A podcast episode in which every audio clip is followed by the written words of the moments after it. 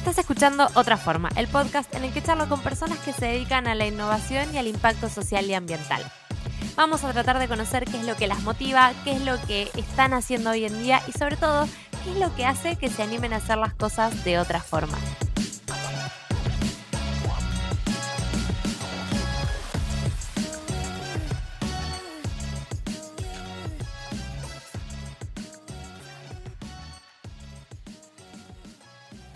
Hola Andre, bienvenida a Otra Forma. Hoy estoy con Andre Gómez. Andre estudió publicidad, si no me equivoco, y ella es emprendedora social, vino de Colombia a Argentina a estudiar y hoy lidera RUA, que es un emprendimiento que promueve la inclusión social y el desarrollo integral de mujeres en contextos vulnerables y mm, esto es una nota al pie mía, pero hacen productos increíbles. Mi riñonera preferida es de Rúa, así que André, bienvenida. Gracias por estar acá. ¿Cómo estás? Hola, Agus. Demasiado encantada de este espacio, me encanta. Y bueno, con mucha ansias de tener esta charlita que veníamos esperando hace rato. Sí, total. Y ¿Te describí bien? ¿Describí bien, Rúa? Perfecto, me encantó, excelente.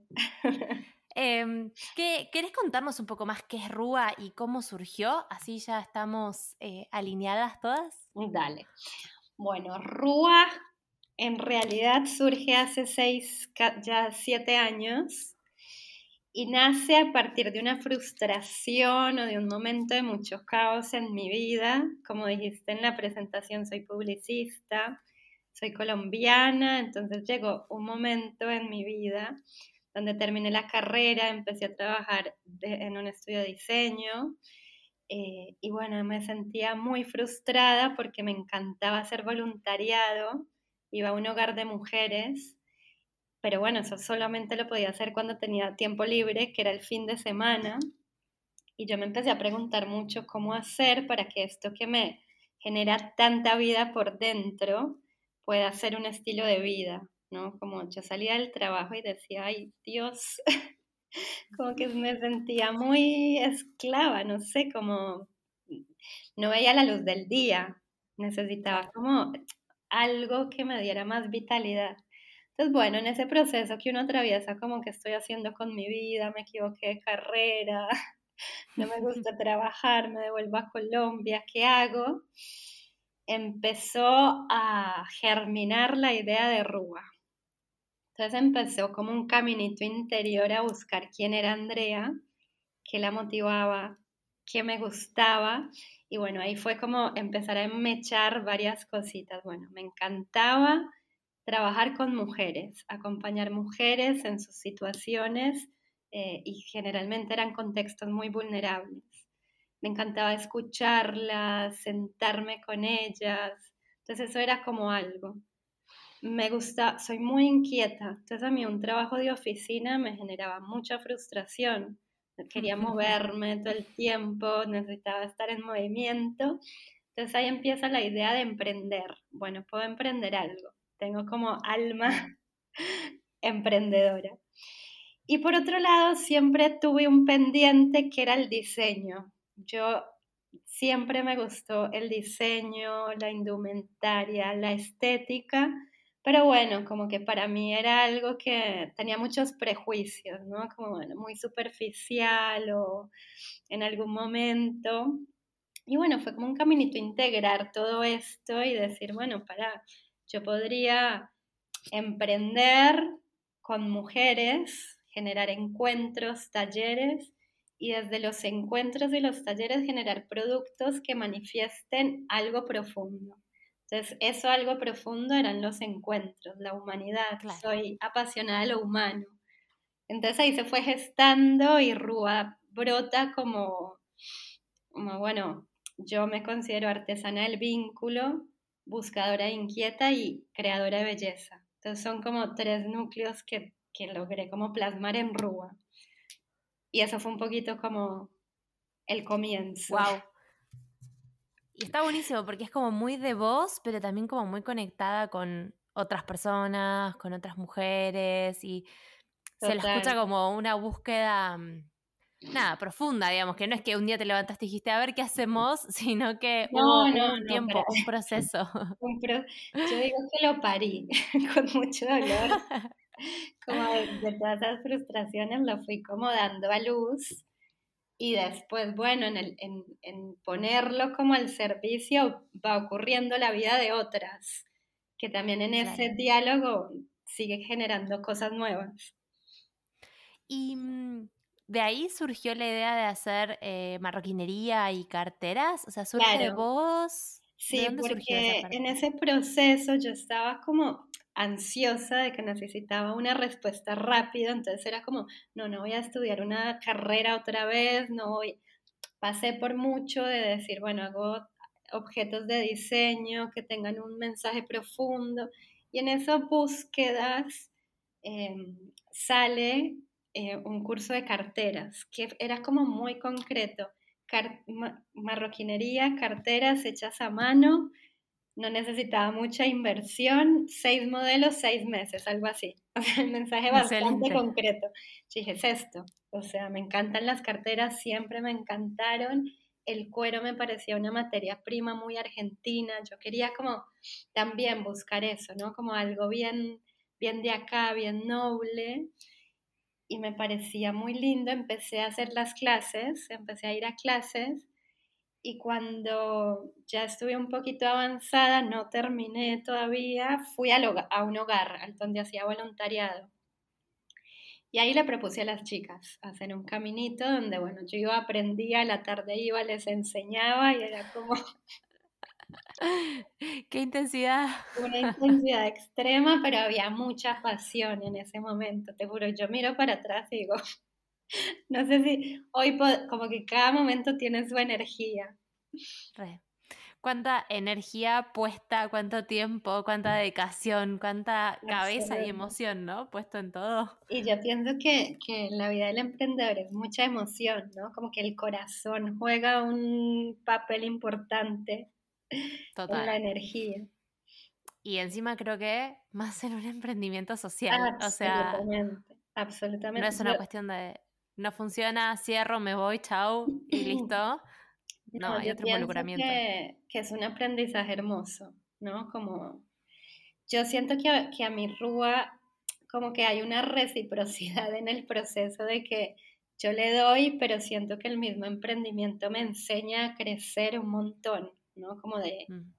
de poner al otro siempre en el, en el centro, de, sí, no estás sola emprendiendo, hay un otro que, que, es el propósito mismo del emprendimiento, así que sí, es muy lindo. Lindo y... desafiante. Desafiante, absoluto. y dijiste que el emprendimiento te enseñó un montón de cosas. Em, ¿Qué, aprendiste? ¿Qué te enseñó en estos seis años de Rúa, dijiste? Sí. Agus, yo creo que el, aprendizaje más grande que tuve y el que me ha como aterrizado más es, yo cuando tuve la idea como que lo vi clarísimo, ¿no? En la utopía máxima. y después, bueno, el ir haciendo camino es el choque de realidad. Entonces, ¿cómo no frustrarme ante la realidad, sino cómo ir haciendo un, una alianza entre la utopía y la realidad? Como, bueno, ¿cómo voy a lograr? Y esto de no ser tan perfeccionista, sino animarme a ir caminando y en el camino ir diciendo, bueno, esto lo podemos ir mejorando, voy, no sé, como si yo hubiera esperado tener todo perfecto, creo que hoy no habría todavía empezado. Estamos todavía ahí pensando en la idea, entonces sí estamos esperando todavía pensando.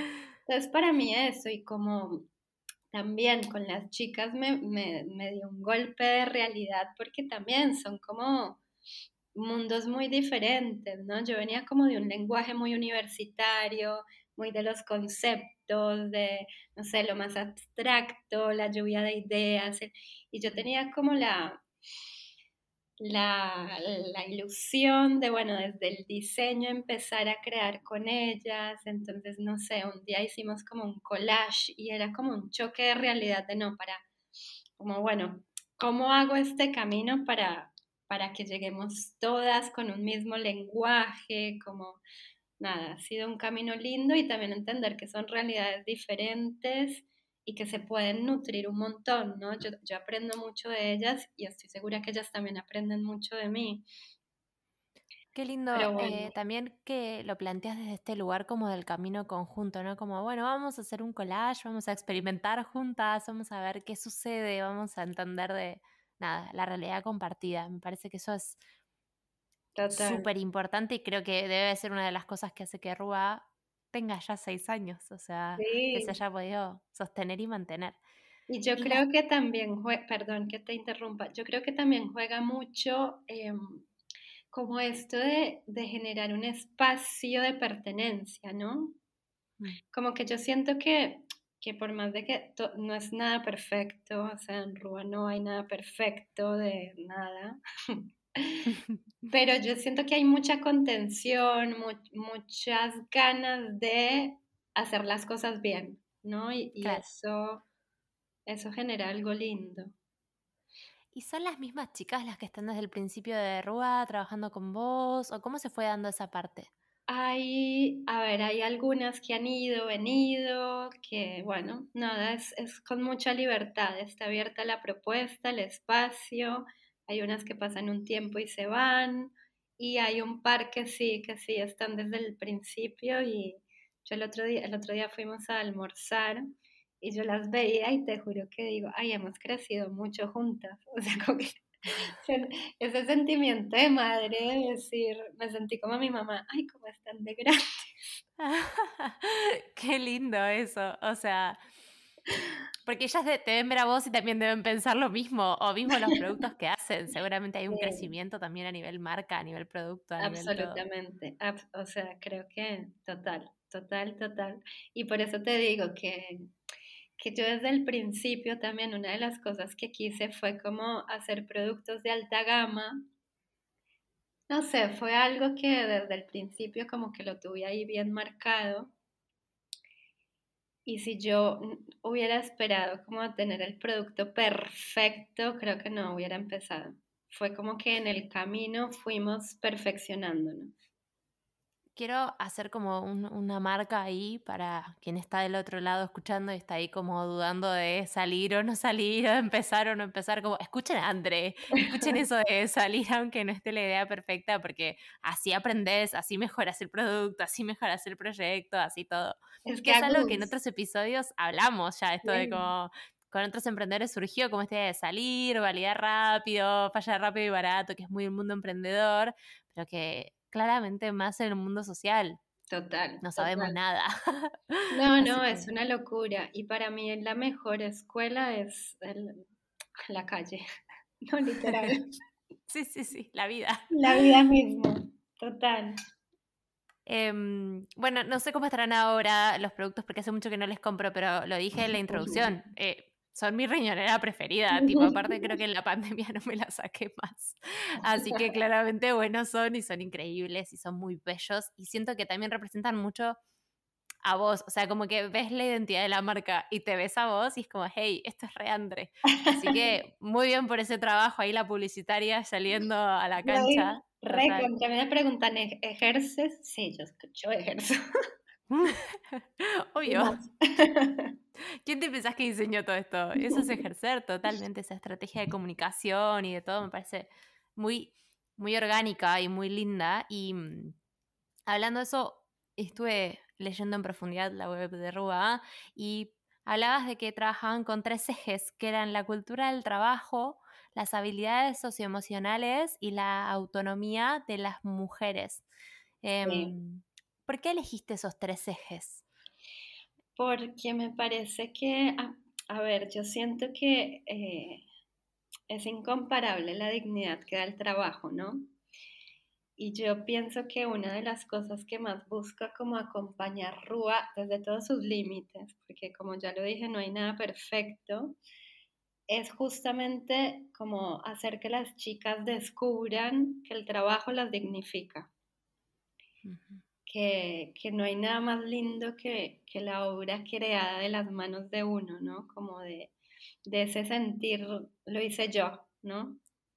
Y, no solamente con, bueno, justamente en Rúa se da que hay trabajo manual y que bueno, que es mucho más concreto el, el ver un producto terminado y, y, decir, hasta mismo cuando uno va terminando y ya tiene cancha y cada vez sale más linda, es como muy concreto, wow, salió de mis manos y el esfuerzo me da que sea mucho más lindo y que a medida que voy haciendo un modelo ya sé hacer otro más fácil y bueno, y, y también me impresiona esto, ¿no? La diferencia que hay, de, yo pienso el diseño, digamos, pero las chicas tienen el hacerlo, entonces tienen como que ya les salen soluciones, ¿no? Como, no, Andrés, esto no así, sino así. Yo digo, nada, esto lo da la experiencia. ¿no? Yo puedo, no sé, puedo estudiar, puedo, pero si yo no estoy como con las manos en, en el cuero o en el producto, pierdo un montón, ¿no? De... Entonces, bueno, por un lado la cultura del trabajo me parece como eje clave y más en un país donde siento que hay una gran crisis con respecto al trabajo, donde, bueno, se busca lo más fácil, lo más rápido, lo más... A mí, para mí hay como un gran dolor ahí en, en eso, porque también lo veo en muchas de las personas con las que intentamos trabajar, ¿no? Como que no quiero esforzarme, no quiero... Es difícil, es difícil lograr lograr que, el, que, nada, que se entienda que el trabajo dignifica. Y bueno, estamos en un contexto que creo que no hace falta eh, profundizar mucho, pero es muy complejo cuando todo está tan caro y sube tanto y también el trabajo como que cada vez, bueno, ¿cómo les pago? ¿Cómo lo actualizo? Sí, tal cual, es como, bueno, no sabemos, lo seguimos haciendo. Tal cual, o sea, nada es perfecto, está todo en proceso de construcción. Y, cambio constante, porque, bueno, entonces por un lado hacer énfasis es en eso. Después las habilidades socioemocionales a mí me parecen que también son fundamentales como para, para el vínculo, ¿no? Para vincularnos, para salir adelante más rápido ante la frustración, no ver la frustración como un obstáculo, sino como una oportunidad y por ahí uno tiene más herramientas ahí y, a veces, muchas veces las chicas se traban más ahí, ¿me entienden? No es en, que no pueden trabajar en serio, sino como que, bueno, por ahí se que tienen contextos difíciles donde las hijas, todo de repente se junta. Y bueno, si uno logra trabajar más lo socioemocional, el cómo me siento, confío en mí, uno tiene más herramientas para salir adelante. ¿No? Como para enfrentar las situaciones de crisis y cotidianas. Eh, que van a suceder igual, aunque no esté ruda, bueno, que sumar una herramienta. Entonces, como, bueno, como logro acompañarlas también ahí, a madurar desde ahí, ¿no? Que yo también las necesito, todas las necesitamos. Y después la autonomía, a mí me parece que bueno, que también estamos en un contexto donde realmente tenemos que buscar ser autónomos, como idearnos el cómo lograr generar ingresos. Entonces, RUA hace parte de una, un porcentaje de ingresos de ellas, no es el principal ingreso. Me encantaría, pero bueno, va siendo un camino. Entonces también como darles a las chicas herramientas desde el, trabajo, el oficio, lo socioemocional, para que ellas puedan, bueno, ¿cómo podría yo generar un ingreso aparte? ¿Cómo puedo? Entonces tratamos como de que también busquen la manera de emprender con las herramientas que tienen, generando vínculos entre ellas, generando alianzas, conectándolas con otras, otras organizaciones, otras talleres, otras mujeres. Em, Qué lindo. Como para intentar hacer foco ahí en, bueno, promovamos la autonomía, como que somos mujeres que podemos salir adelante, ¿vale? A mí me gusta mucho como salir del foco de la vulnerabilidad y decir, mm. bueno, para, puede que yo haya atravesado una situación muy vulnerable, pero me puedo reconstruir, ¿no? Total. Y aprender y desde ahí, ¿no? O sea, como que es importante como que el foco no esté en la victimización, sino en la construcción. A mí me gusta mucho pensarlo así, como no poner el foco en, ay, bueno, somos pobrecitas, ayúdennos, sino, bueno, yo acepto mi condición intento integrarla a mi vida y con las herramientas que se me dan, quiero buscar salir adelante. Hoy las chicas, no sé, tienen ganas de estudiar, ¿me entiendes? Como que a mí me, no sé, me, genera mucho gratitud al proceso, ¿no? De, escucharlas decir, quiero estudiar, quiero, porque es, es entender que pueden. Total. Y, y siento que algo de esto también sucede por la mirada que vos planteabas, ¿no? Como, bueno, compartir herramientas, compartir eh, estrategias, compartir, sentémonos a hacer un collage juntas, es mirarnos de igual a igual, no es asumir que el otro no puede, sino como dar lugar a que todos podamos sin esa mirada que a veces pareciera que existen en algunos tipos de proyectos como de, nada, revictimización por el yo voy a venir a decirte a vos cómo hacer las cosas. Así Totalmente. y para mí, Agus, eso también es un, es un aprendizaje, ¿no? Porque para, yo también lo fui aprendiendo en el, en el proceso. O sea, porque hay otra cosa que he ido como digiriendo, entendiendo, y es como, bueno, desde qué lugar liderar. Porque también hubo momentos donde por ahí me desbordé hacia bueno, todo muy horizontal y, como que no fluye. También, bueno, no, para, todas podemos, pero tengo que liderar, ¿no? ¿Cómo lidero? Y a mí me gusta mucho como pensar un estilo de, liderazgo muy femenino, que, se me viene la imagen de mucho más circular, de donde todas nos miramos de igual, comprendiendo las capacidades de cada una y qué rol ocupa cada una. Total.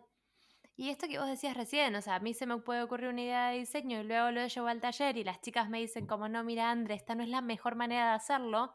Eso también es el saber de cada una. Tu, tu rol puede estar en el diseño, puede estar en la venta, puede estar en el lideral y la capacidad y el rol de otra estará en, hey, me parece que la mejor manera de hacer la manija está lo cual, o lo que sea, digamos, como valorar el aporte de cada una desde su rol.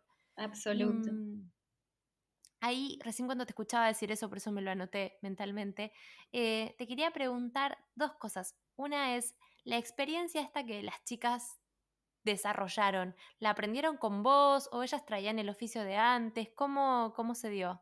A ver, en la, porque después nos ampliamos en las líneas de producto, pero en la marroquinería sí la fuimos aprendiendo. O sea, ahí sí fue un camino junto donde yo aprendí, les fui enseñando y después ellas ya tomaron como la mano en, en todo lo que era marroquinería y ya después ellas me enseñaban a mí. Excelente, qué lindo. Eh, y ahí esa era mi, mi, segunda pregunta, ¿no? Como de, ¿sentís que cambió la forma de las chicas de responder frente a las propuestas? ¿A qué voy? Como ¿Siempre surgió esto de, no, mira, esta no es la mejor manera de hacerlo? ¿O fue parte también de la transformación de las chicas? ¿Cómo, cómo lo ves vos?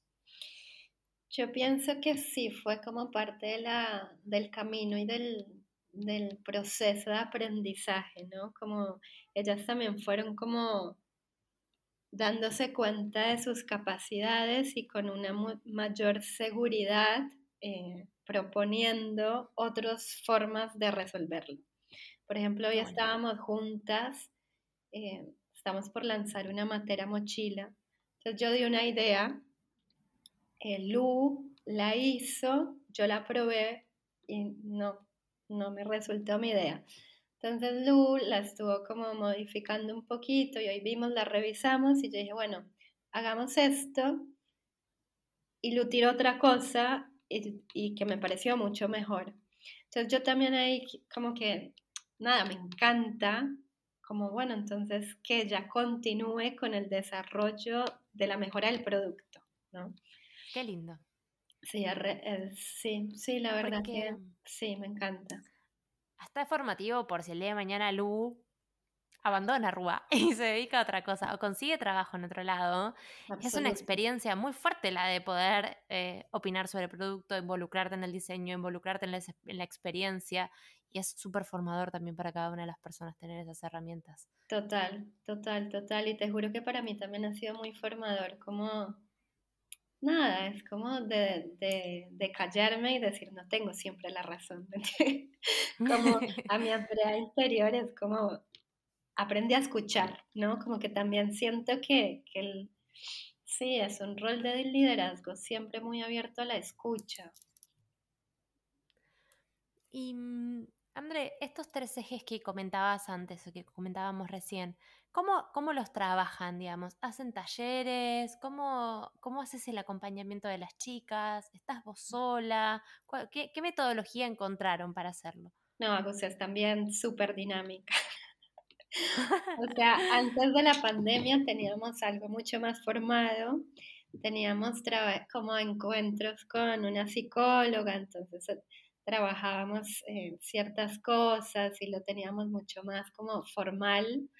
La pandemia nos separó absolutamente, entonces ahí desde la forma de producción cambió y ahora justamente estamos como viendo cómo hacemos para volver, como a un método mucho más organizado. Entonces los encuentros socioemocionales siempre con voluntarios, voluntarios de, psicología, psicopedagogía.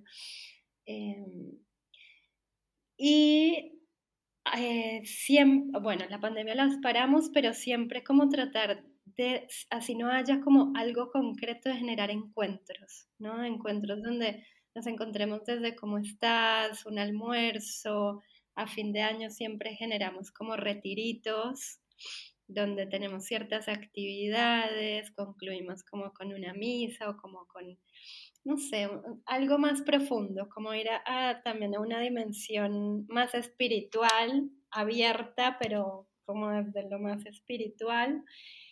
Y ahora estamos viendo cómo retomar eso, cómo organizarlo. ha sido, este año ha sido como, bueno, cómo retomamos todo.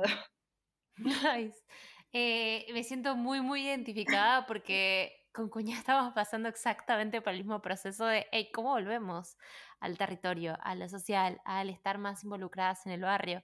Así que nada, estamos con varias ideas que bueno, después charlamos off the record y por favor. hagamos cosas. Por favor, y que se puedan conocer, ah, o sea, bueno, sí, después lo charlamos, pero...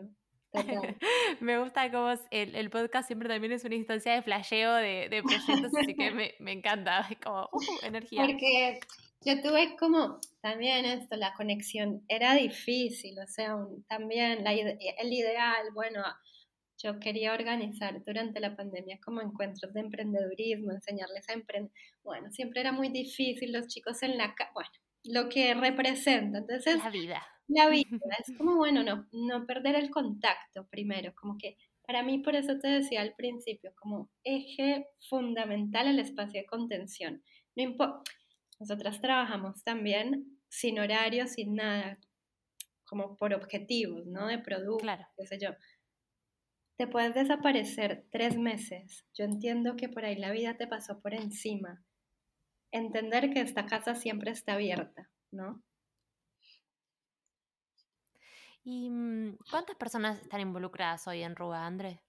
A ver, ahora estamos en la pandemia también. Arrancamos a trabajar con artesanas en Catamarca, que eso ya sería como otra beta, porque ahí no tenemos como el encuentro tan, tan, tan continuo. Mm. Eh, pero bueno, estamos con una cooperativa en Catamarca y acá las chicas son, hay cinco, somos cinco. Qué bien. O sea, porque uno dice como, no sé, acá estoy hablando de, mí y no de vos, pero a veces con, con Vicky, con mi socia, pensamos como, che, por ahí no estamos llegando a 200 mujeres o no sé, un número gigante. Pero por otro lado, es como, bueno, son cinco, pero sostienen, que se sostienen el tiempo el vínculo, que genera empleo, que genera transformaciones profundas, que genera herramientas. Yo te voy a decir una cosa, para mí también, una de las, de las principales como cuestionamientos que yo me he hecho es como, bueno, pero no sé, no sé, no sé por qué uno se tira a veces abajo, como tipo, ay, bueno, pero llego solamente a cuatro, cinco, pero para mí Rúa apunta a otra cosa y es el, ir haciendo comunidad en una transformación más honda y eso requiere tiempo y presencia y, yo digo, para mí Rúa, de a poquito, ¿me entiendes? Yo no sé qué va a pasar en un futuro, pero hoy esto es lo que podemos y podemos, porque es muy desde el amor, No sé, no es, no es toco y me voy, sino toco y estoy, permanezco, como el permanecer. Y para mí uno de los signos es que las chiquitas, para mí las chiquitas, yo las vine a hacer. Para mí son como, no sé, mis sobrinas, ¿me entiendes? Entonces, sí, sí, sí. no sé, pasa por otro lado la, el, el, impacto. Es un impacto por ahí, no en cantidad, sino en calidad. Sino en calidad. sí, absolutamente. Y recién lo dijiste, la casa está abierta, o sea, tomate el tiempo que necesites, la casa está abierta, el vínculo es otro tipo de profundidad, así que me parece me parece súper valorable y también me parece como interesante destacarlo porque en un momento en el que todos son números, todo es crecimiento, todo es ya y todo es gigante, este trabajo tan profundo, tan a largo plazo, tan distinto, me parece importante como mostrarlo y visibilizar que hay otras formas de hacer las cosas. Es que para mí es eh, tal cual, tal cual. Y uno mismo convencerse, porque a veces los números de cantidades, como a mí, por ejemplo, a veces me generan como ansiedad. Ansiedad. Lo dijimos a la vez porque sí, o sea, same. Pero bueno, es como uno estar muy convencido de lo que está haciendo. Y por ejemplo, otro, otro ejemplo que yo veo, las chiquitas entre ellas también han crecido juntas, como que para mí Rúa es familia, ¿me entiendes? Entonces, no sé, los cumpleaños y se invitan entre ellos y, se agarran de las manitos y es como mi mejor amiga y yo digo, nada, qué lindo porque también una de las, como de, de las barreras o de, de las vulnerabilidades que tienen son la falta de hogar, de referencia cálida de un hogar, ¿no? Sí. Y la importancia de la red, ¿no? O sea, el tener a otras mujeres, este nos tenemos, es porque genera otra cosa, sabes a quién llamar. exactamente, exactamente. Y por ejemplo, bueno, son cosas que uno no las pone en, en la página o no visibiliza, pero no sé, una se queda sin lugar para vivir y uno tiene una red atrás, le consigue. O los colegios de las chicas también, como que uno con el proyecto va generando tantas redes que las chicas también eh, se alimentan de esas redes. Entonces, no sé, hoy las, las chicas de Rúa, las hijas están todas, bueno, no, todas no, pero algunas en un colegio que les da contención, qué sé yo, hay una de las chicas en un hogar que también fue por la red. Entonces es como un acompañamiento mucho más personalizado, mucho más de hormiguita, mucho más del, del sí, qué sé yo. Y bueno, me hace muy feliz. Ay, qué linda. Eh, me, estoy emocionando, André. Pero te voy a sacar del momento feliz y emotivo y te voy a, llevar a eh, la parte oscura del emprendimiento y es ¿Qué, desafíos te encontraste en estos años? Eh, y acá voy a dar un poco de contexto. Y es el siguiente. Con André nos conocimos en un curso, un concurso para emprendedores sociales hace 5 o 6 años, no sé, un montón. Y íbamos como medio en un proceso paralelo, en el que era como, ah, mira, yo estoy arrancando esto con mujeres, yo estoy arrancando esto con mujeres, nosotras hacemos textil, nosotras hacemos marroquinería, ¿qué problemas tenés? Estos. Ah, buenísimo, buenísimo. Nos vemos al año siguiente, ay, ¿cómo estás? bien, me está pasando esto. Ah, a mí también. Bueno, y como que nos encontramos cada tanto y vamos como compartiendo, eh, procesos paralelos, desafíos paralelos y aprendizajes paralelos. Así que eh, Otra cosa además que quiero decir que nuestras charlas fuera de catarsis han sido demasiado enriquecedoras. De decir, ok, lo resolviste así, me encanta, lo voy a resolver así. Aprendizaje, sí, total. Es como, yo le escribo a Vicky y le digo, che, hablé con André de Rúa, me dijo tal cosa, podemos probarla. Te juro. Eh, y por eso también la idea de la charla esta, porque que nuestras charlas de siempre que nos han dado como eh, compartir escalones juntas, ¿no? Eh, bueno, que hay, si hay otra Agus, otra Andre, como decíamos antes de empezar, que está del otro lado en una instancia anterior, tenga Por esta experiencia, digo, no hagas esto. Que podemos hacer una comunidad de emprendedores. total, total. Me encanta la idea, ¿eh? Me encanta, me encanta, te juro. La pasaríamos también. De una. Pero bueno, entonces, ¿qué, qué desafíos te encontraste en estos años con Rúa? Bueno, más allá de todos los desafíos que ya hablamos del aprendizaje de, las chicas y eso, uno de los, de los, desafíos más grandes que hoy no tengo resuelto y también lo, lo charlamos previa a esta charla, era el de la figura legal, jurídica, que he dado vueltas y he aprendido de cooperativa, de ONG, de asociación civil, de lo que te quieras inventar. Híbrido, lo pensé, pero no perdí el tiempo, no, pero quiero decirte que hasta escribí un estatuto de una asociación civil. que quedará, o sea, cuántas cosas no escritas y después no llevadas adelante, pero porque bueno, no era por ahí. Pero bueno, ese ha sido y sigue siendo el desafío más grande. Mm. Eh, a modo contexto de eso también, eh, en Argentina no tenemos la ley de empresas sociales, ¿no? Entonces no tenemos esa figura que podría abarcar a emprendimientos como Rúa o como Cuñá, en los cuales hay un fin social, pero también hay un fin de lucro que permite que eh, haya profesionales rentados trabajando en el, en el proyecto. Entonces es como que o sos una ONG, una asociación civil, una fundación, o sos una empresa con fines de lucro y no hay nada en el medio. Lo más en el medio que tenés es una cooperativa, pero que tampoco refleja muy bien como el, espíritu de los proyectos. Entonces, nada, modo contexto para el que está del otro lado, sí, tenemos esa falta. Y es una gran falta porque encima requiere mucho trabajo. Imagínate, o sea, emprender es difícil, yo siempre digo esto, emprender normal es difícil, emprender socialmente ya es complejo, le agregas otra dificultad. Y encima no tener una figura que te acompañe, es como, bueno, no sé qué magia hago. Sí, sí. Eh, te voy a eh, contar una cosa. Recién, contra recién antes de hablar, de entrar a la llamadita, estaba hablando con mis papás. Ellos en Colombia, imagínate que no tienen ni idea de figuras acá, pero no sé, me preguntaron cómo lo resuelves y yo, ay. No me hagas esta pregunta. ¿En serio? No, no, después hablamos, por favor. Sí, bueno, nada, es un tema, es un tema importante y que bueno, ya de a poco se irá resolviendo. Eh, pero no estás sola, somos muchos que estamos en ese proceso, André. Ahí, si quieres te cuento hoy cómo lo estoy resolviendo. Sí, dale. Bueno, yo lo estoy resolviendo de este modo.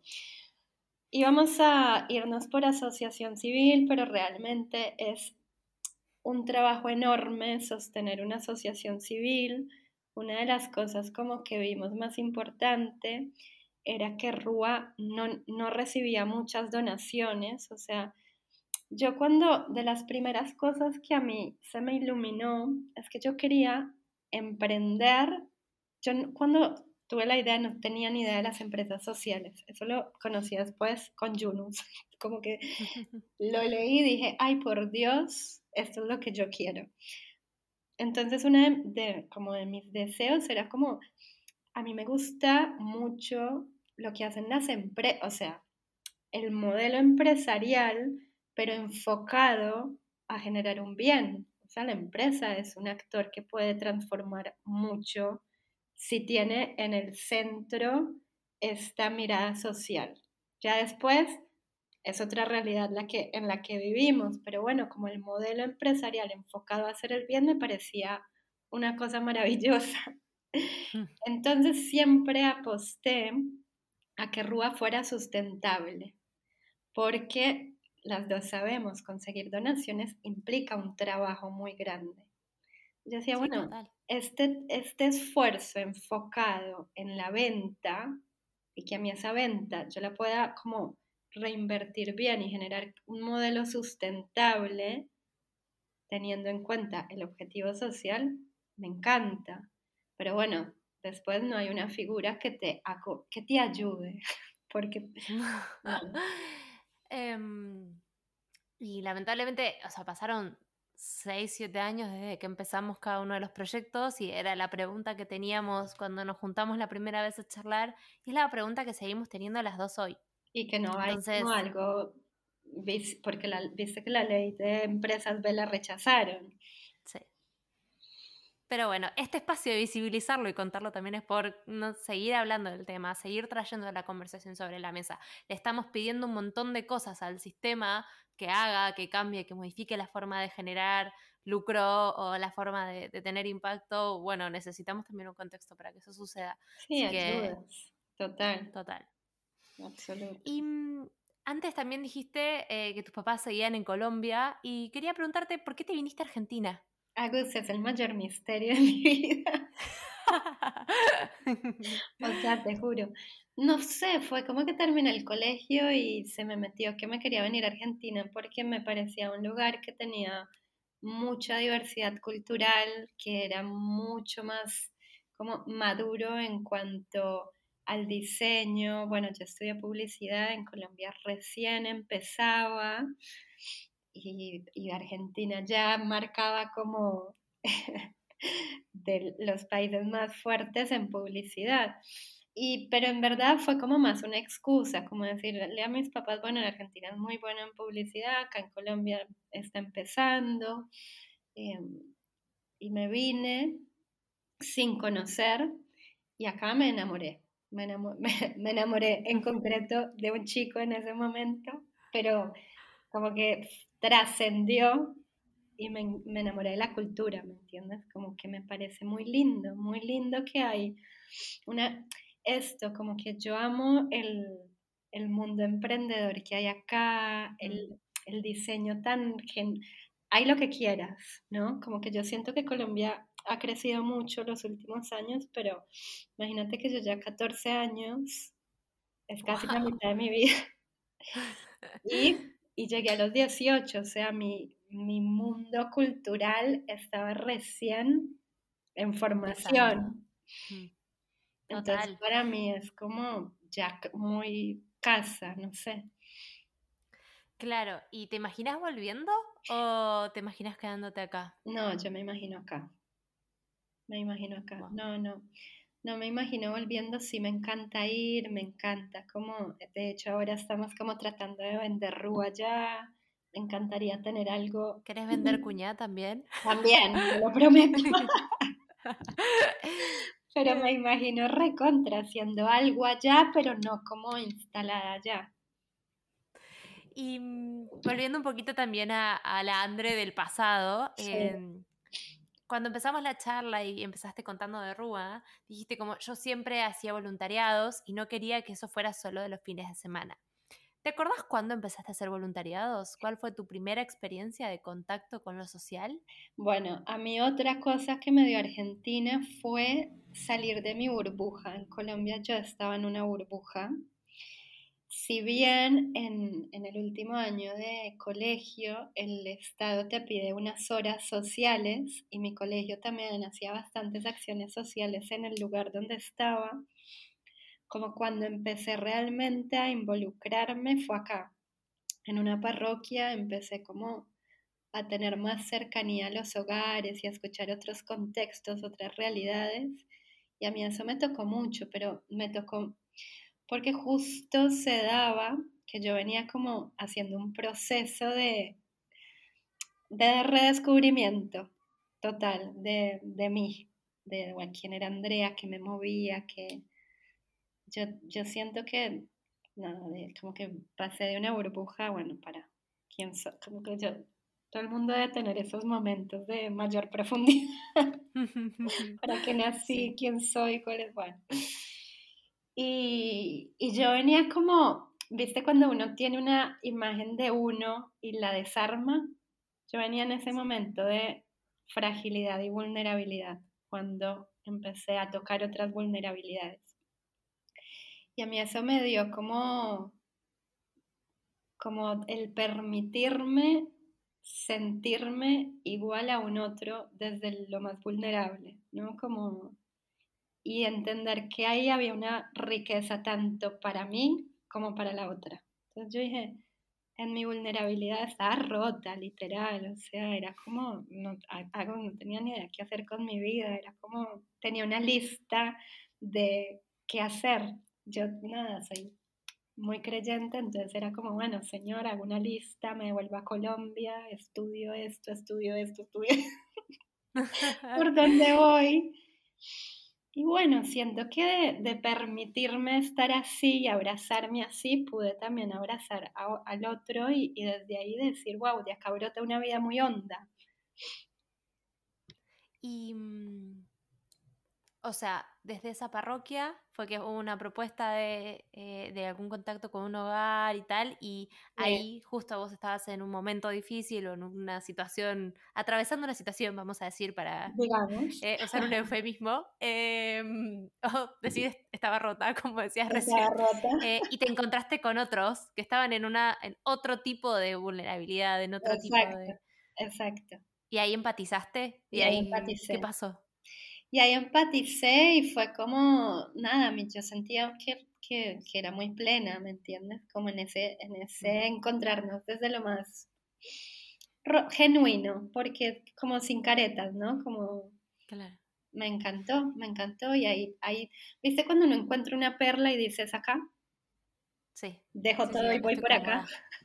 Sí. Y que, que, por lo que contabas antes, eso después se llevó a un cómodo que esto sea Exactamente. cinco días de la semana y no mi hora extra eh, total. Hay, algo que no se puede pagar y eso siempre lo pienso, ¿no? Porque también al hacer, al uno hacer esta opción, uno apuesta.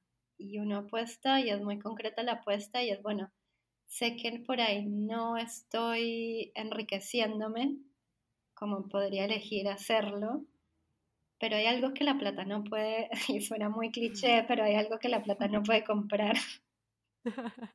y no es nada de Mastercard esto. Y no es Mastercard, lo prometo. Pero sí, como esa plenitud, ¿no? En lo que uno hace. Como... Conciencia tranquila también, ¿no?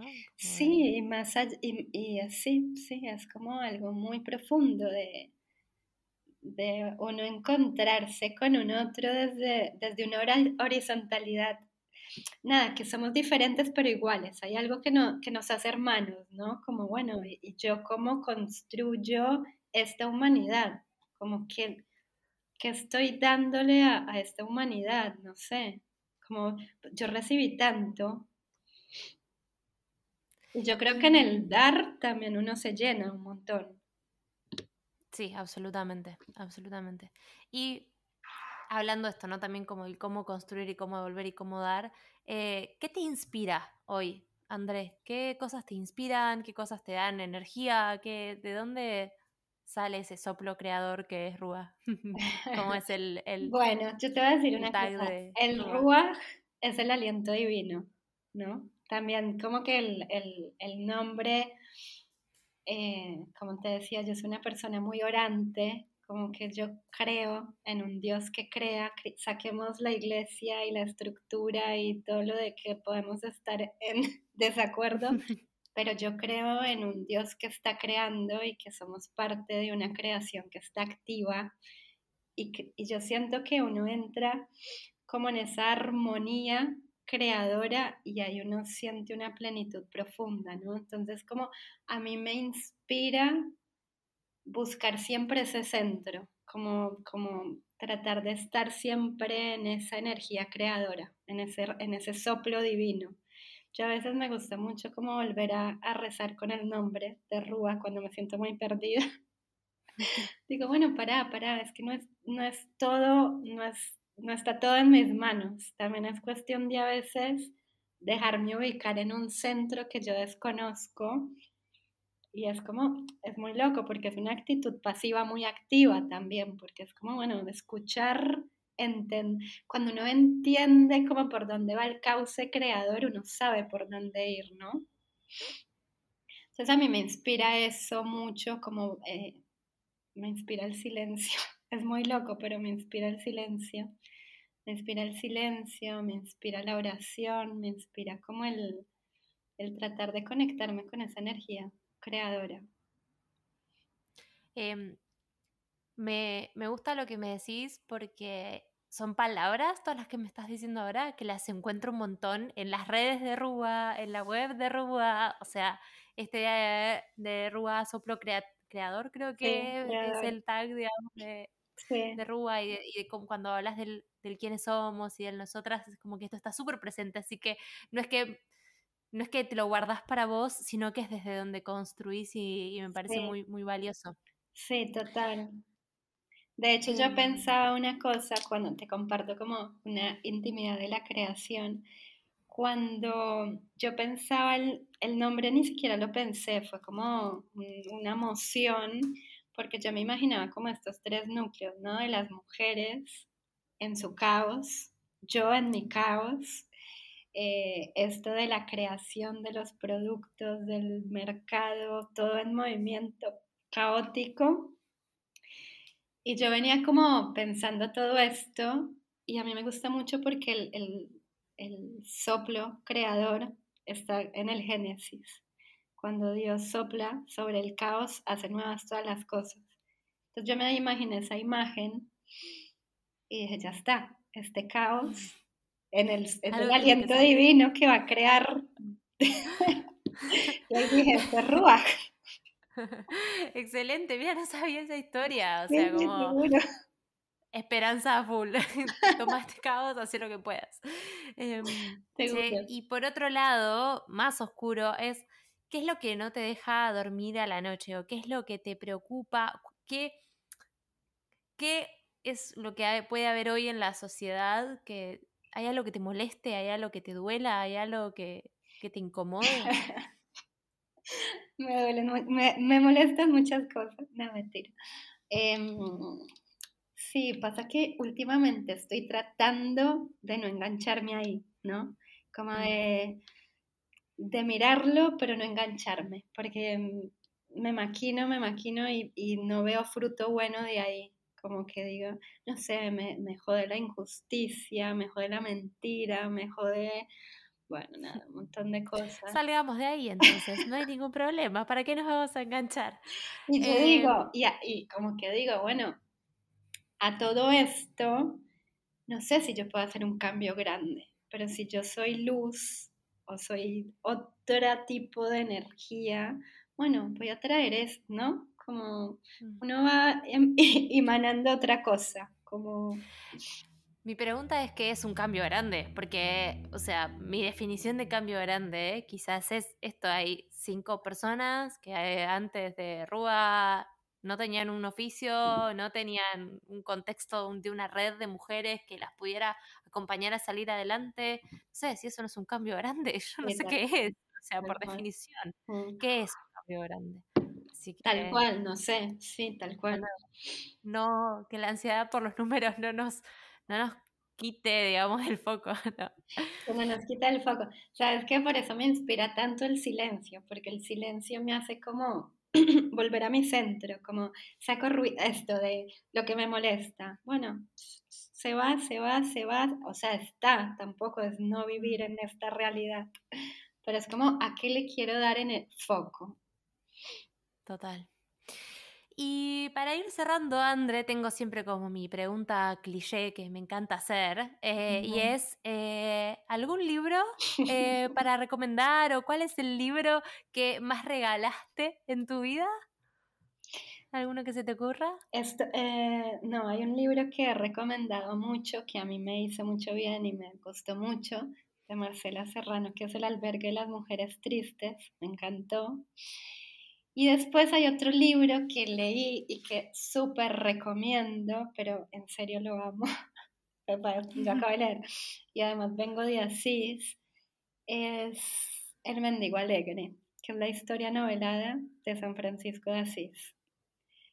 Me inspira profundamente y, y más en este último momento donde me estaba enroscando tanto con lo malo, mm.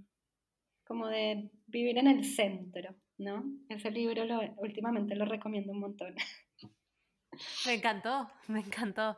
Eh, me voy a llevar esas dos recomendaciones. Claramente va a seguir sumando a la lista de recomendaciones que venimos teniendo en el podcast. Me encanta. Em, y André, si tuvieras que decirle algo a alguien que está arrancando en el mundo de la innovación social o arrancando en temas de impacto o que quiere meterse y no tiene muy en claro cómo, por dónde o qué, ¿Hay alguna cosa que te parece que es importante que la gente sepa antes de meterse en esto? ¿O alguna recomendación o algo para decirles? O sea, yo que pienso que es súper A ver, primero alentar, obviamente, siempre, así no esté lo que hablamos, la idea absolutamente perfecta, todo se va, o sea, todo se va haciendo en el camino.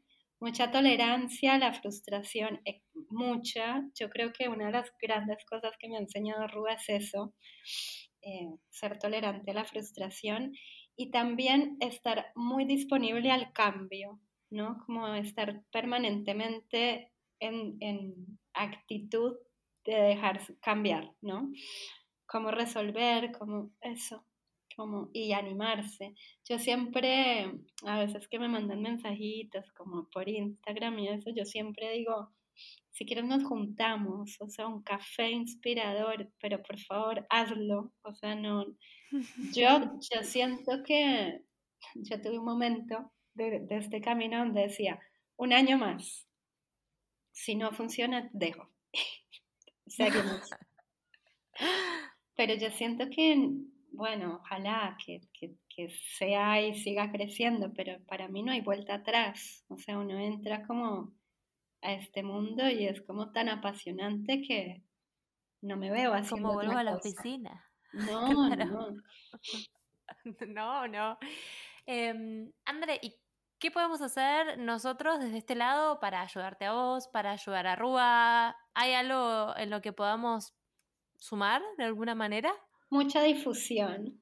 Para mí eso, como ayudarnos a llegar a más lugares, a que más mujeres nos conozcan. Difundir, difundir, difundir. Regalitos, cositas. Total, si quieren la mejor riñonera del mundo mundial, eh, la pueden encontrar en Rúa. André, ¿dónde te podemos encontrar? Eh, ¿Cómo son las redes sociales tuyas de Rúa? Las redes sociales son Rúa Bax, que ese es un pendiente que tengo de cambiarlo. Pasa que viste que Instagram te deja un cambio. desde, yo te voy a decir una anécdota, desde la facultad era como, por favor, cuando creen algo, si crean algo, no le pongan un nombre donde queden encerradas. Le puse mm. Rua Bags, carteras, y ya no solamente hacemos carteras.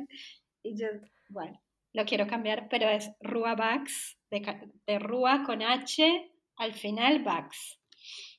Bien, que quizás en, algún momento deje de serlo, pero bueno, no importa, lo encontrarán. Eh, excelente. Bueno, gracias André Rami por haber estado. Se me pasó volando a mí este episodio. Absolutamente mal. Así que agradecerte inmensamente, infinitamente y invitarlos, invitarlas a que vayan a darle amor a Rúa eh, y a André a las redes sociales y que miren el laburo fantástico que están haciendo y que si quieren seguir escuchando que hay otro montón de episodios piolas con gente igual de fantástica que André. Así que nada, nos vemos la semana que viene. Gracias André. Gracias Agus, me encantó.